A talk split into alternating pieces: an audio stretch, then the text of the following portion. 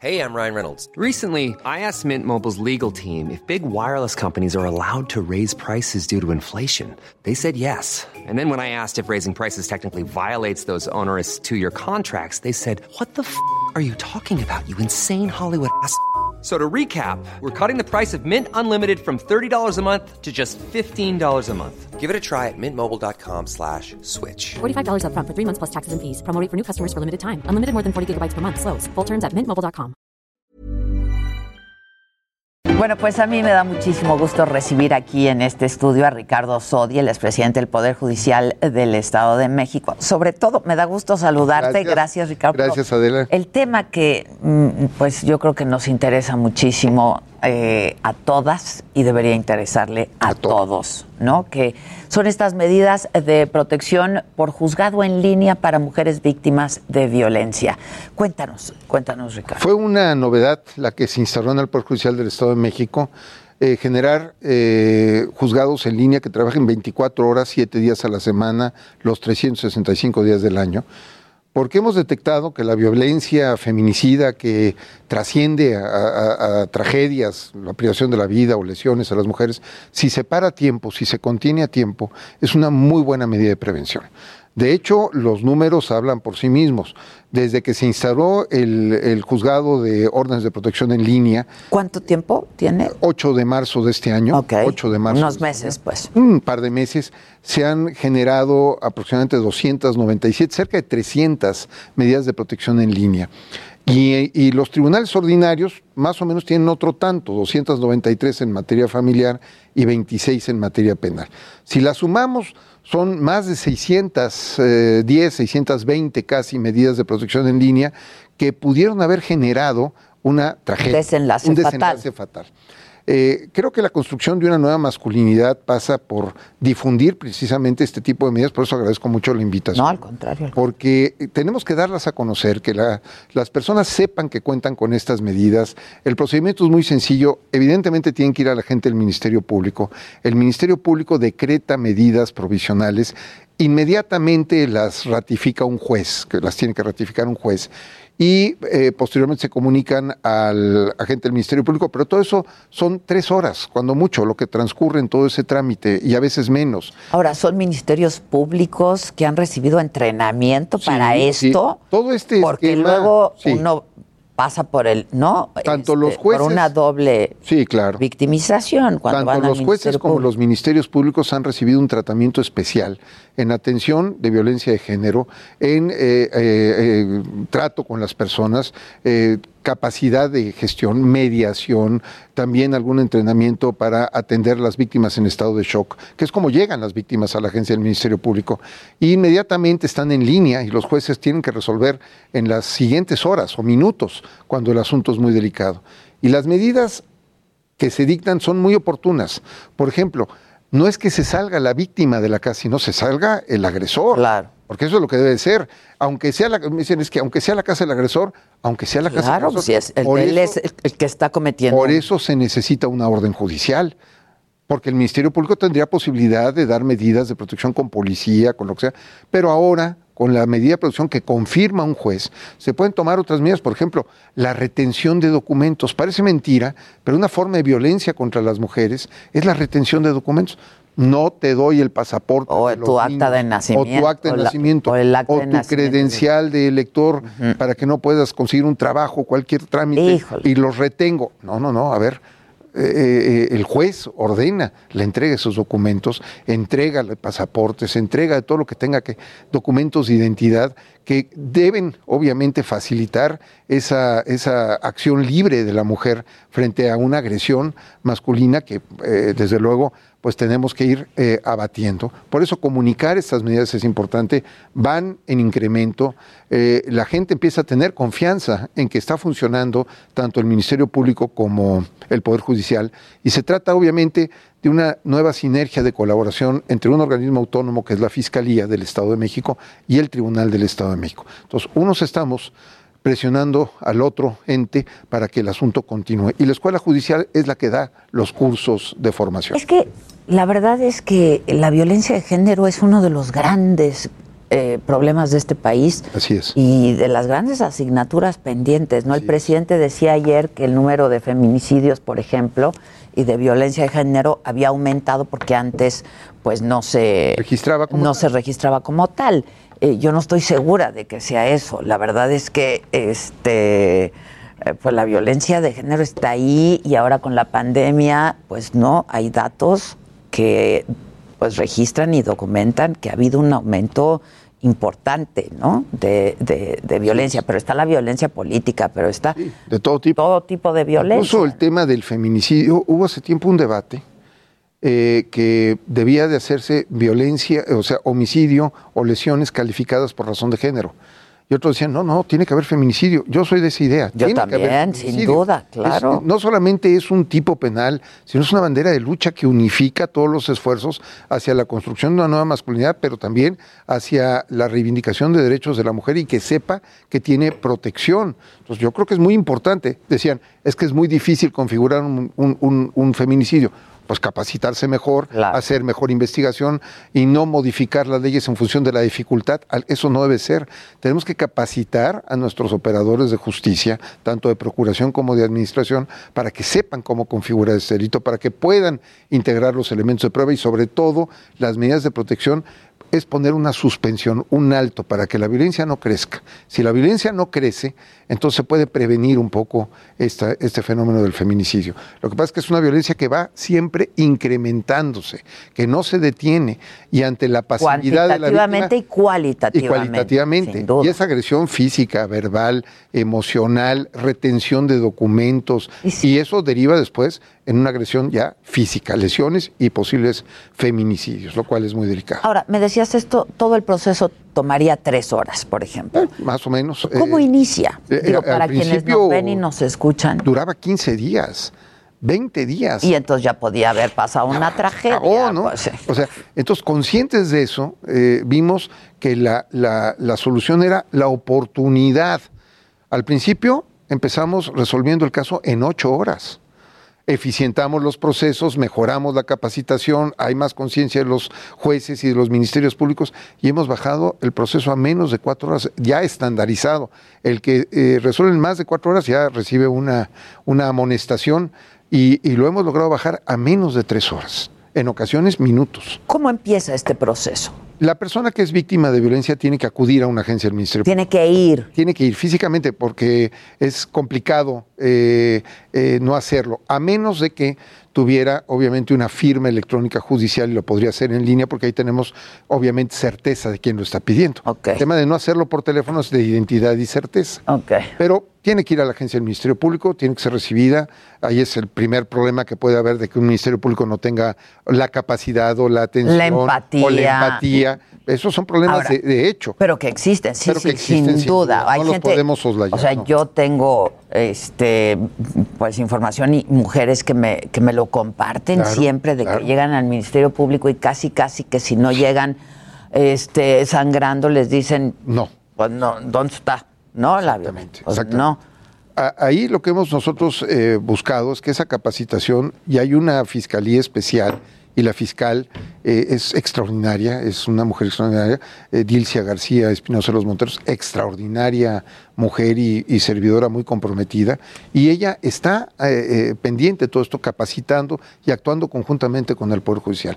Sin duda ese es un primer filtro, pero tienen que ir, pedir, aunque sea, oiga, es que está muy agresivo, está borracho, está ebrio, me quiere agredir, ya no quiero regresar a mi casa. Ah, no, a ver, regresa a la casa con la protección de la policía y el que se va No a regresa sola. no regresa sola, regresa con protección y además con una orden judicial que le permite, si es necesario, que el señor este abandone el inmueble como medida provisional. Ya después veremos si la persona exageró, si no exageró, si es real o no es real, pero de momento se para. De momento se para. Yo creo que es lo más importante que haya una, una suspensión de esa violencia. Se para de momento, ya después averiguamos.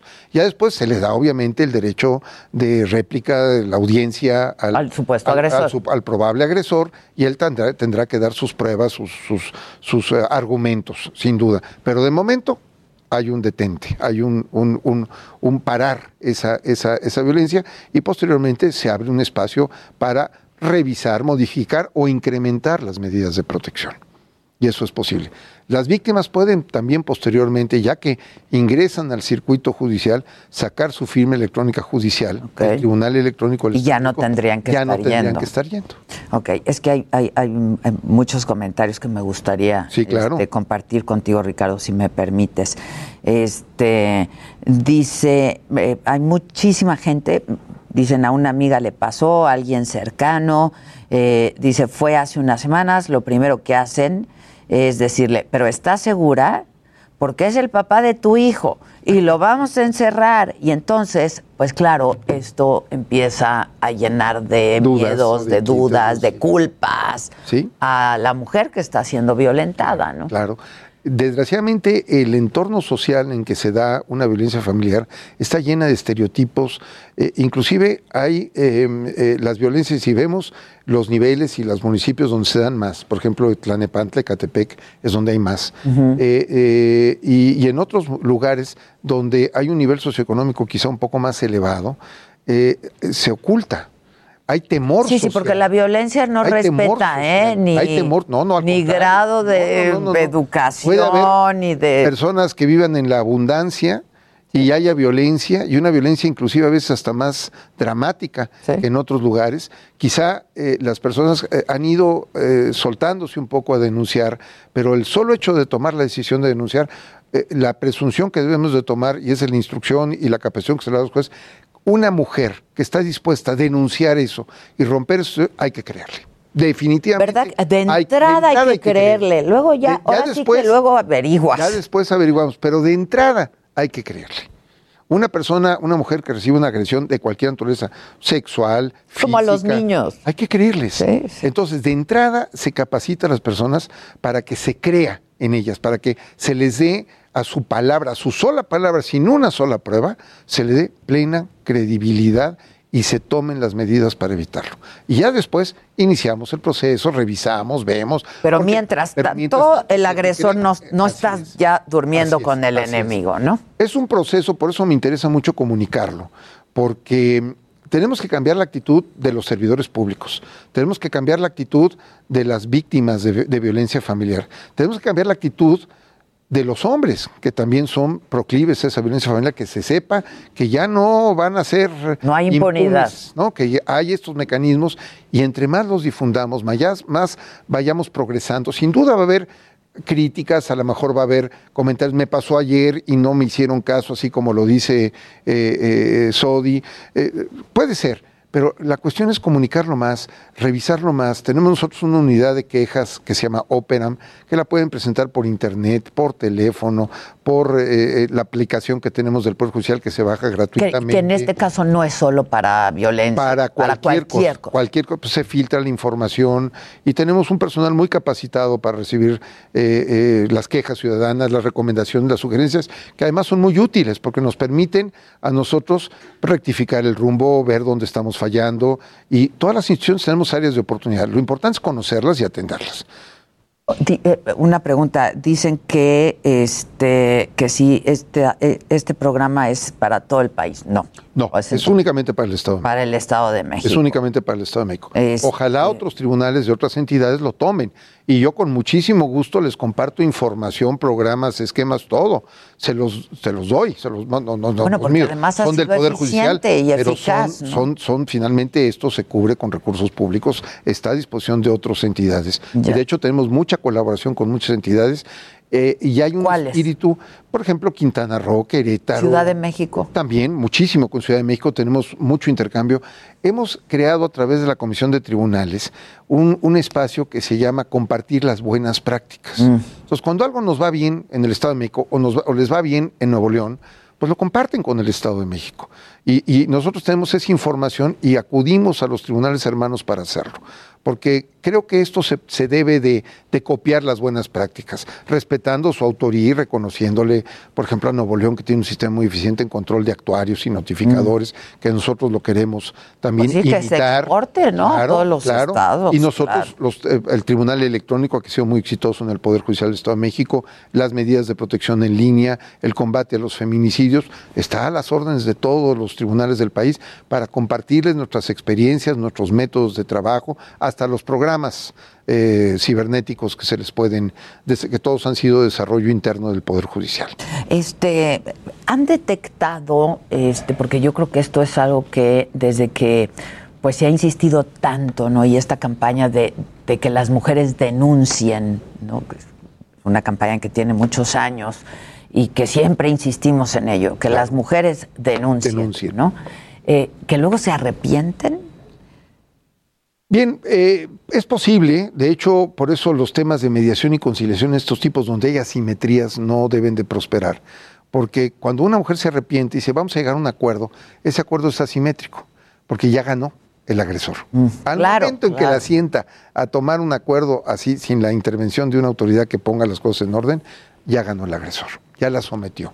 Entonces, por eso eh, eh, ese sentimiento social de culpa que a veces eh, llega a las personas, oye, y los hijos, ¿y qué van a decir tus hijos? Que estás acusando al papá y que eh, son, son temas que debemos de rebasar para construir de No, verdad. ¿qué van a decir tus hijos cuando ven que el papá Claro, agrede a, la- a revés, su madre? ¿no? Al revés, Claro. al revés, al revés. Papá, cambia. Porque papá, además son conductas aprendidas. son conductas de estereotipo, aprendidas, eh, fomentadas durante mucho tiempo. La cultura del machismo es terrible y, y eso nos debe de hacer reflexionar a que debemos de construir una nueva masculinidad.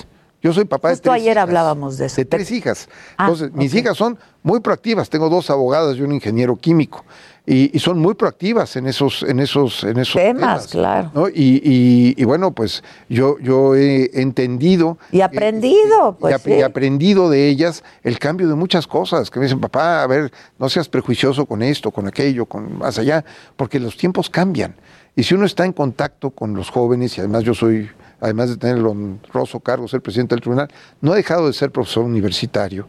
Y estás constantemente. Estoy constantemente con jóvenes, con los cambios, con la nueva actitud, con la nueva forma de pensar, de estudiar, de, de presentarse a clases vía remota. Eh, eh, Es una evolución permanente y creo que es muy sano tener eh, la mente abierta y escuchar.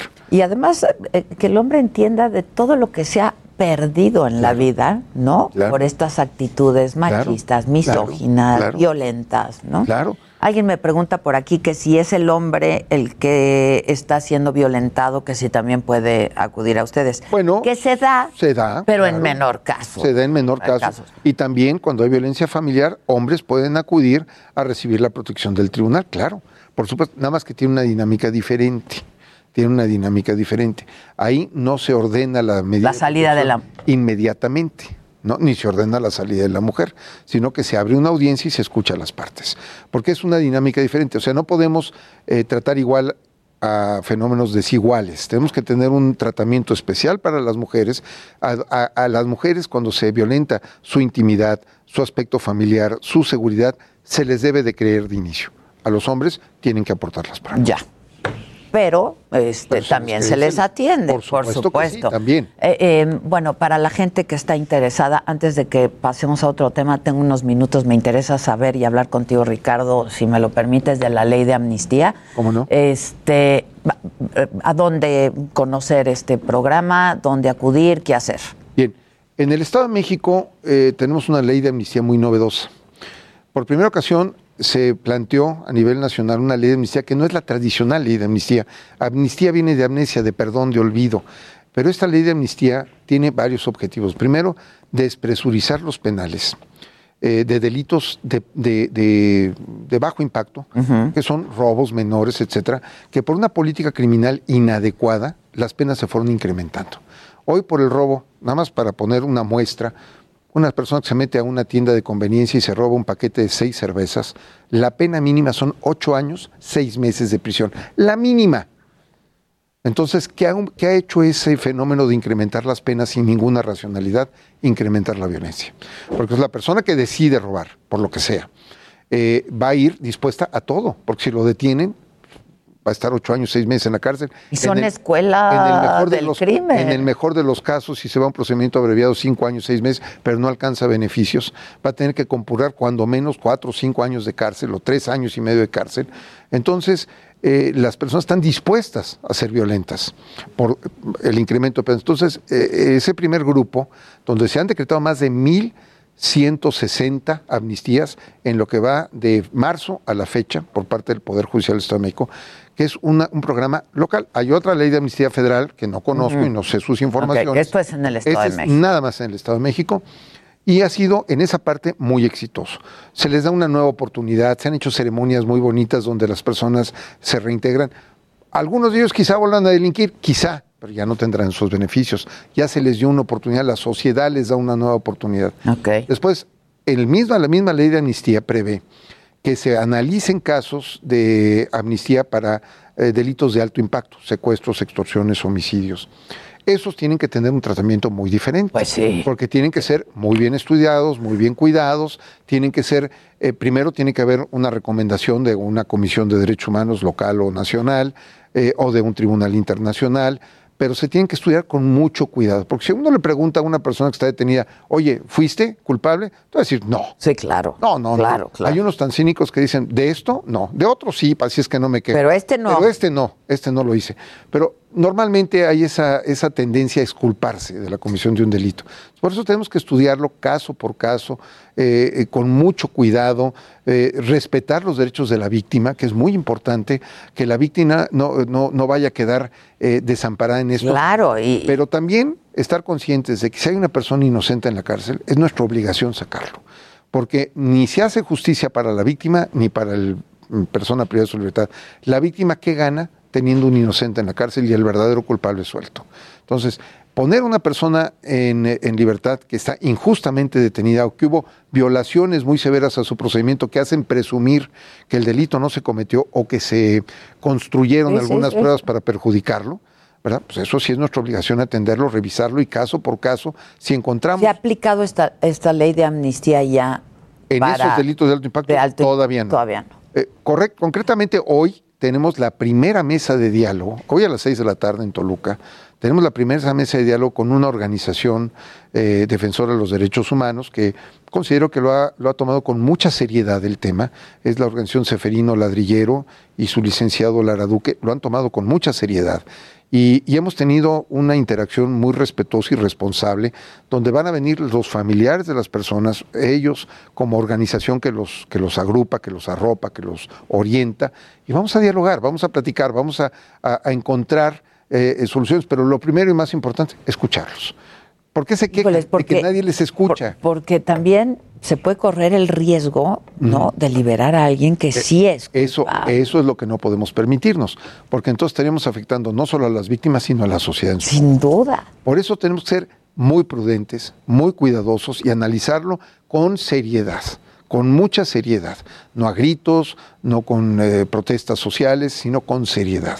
Y si nosotros encontramos que una persona no debe estar en prisión por la razón que sea, actuaremos, pero no permitiremos liberar a una persona que eh, justamente ha sido privada de su libertad, donde hay una sentencia eh, que es clara y sustentada. Pues No sí, porque otra vez, pues las víctimas, Claro, ¿no? las víctimas hay que las respetarles su familiares de las Y a las víctimas. víctimas no debemos tampoco pedirles que hagan pronunciamientos porque sería volverlas a victimizar. Sí, claro. Entonces, claro. Por eso nuestra responsabilidad es atenderlo con toda seriedad. Pero sí se ha aplicado la ley de amnistía para delitos de bajo impacto, Ah, sí. para quienes han cometido delitos. Básicamente robos. ¿Cuántos me de decías? hecho, Mil. de hecho, el dato, eh, ha habido un par de abigiatos, robo de ganado. Mm. Eh, 1160, tengo más Registrados, o menos el dato, registrados 1160 al día de hoy, al día de hoy. Al día de hoy 1160 y más o menos estamos liberando o analizando 50 a 70 casos por semana. Ya. Lo estamos analizando oficiosamente, vemos cuando no hay, si está reparado el daño, si es delito de bajo impacto, no hubo lesiones y el daño está reparado, se puede. Ahora, es una aprobar. segunda oportunidad, no habrá una tercera, una No, cuarta y no, una no, quinta, no, ¿no? O sea, de hecho, cuando estas personas tenemos muy cuida- mucho cuidado, porque una persona puede delinquir bajo el nombre de eh, Juan Carnitas y luego este eh, Sí, sí. tiene otro nombre, Juan Pulques. Y entonces este señor pues es el mismo con diferente nombre, entonces eh, puede sorprender a la ley. A la ley puede hacerle fraude a la ley. No, cuidamos mucho de que la identidad sea correcta. Ricardo, pues te agradezco muchísimo. Ricardo Elena. Sodi es presidente del Tribunal Superior de Justicia del Estado de México. Este, pues son buenas noticias, la verdad. Y que tengan mucho éxito estos programas. Muchas gracias por el espacio. Al contrario, Ricardo, y me dio gusto verte. Igual.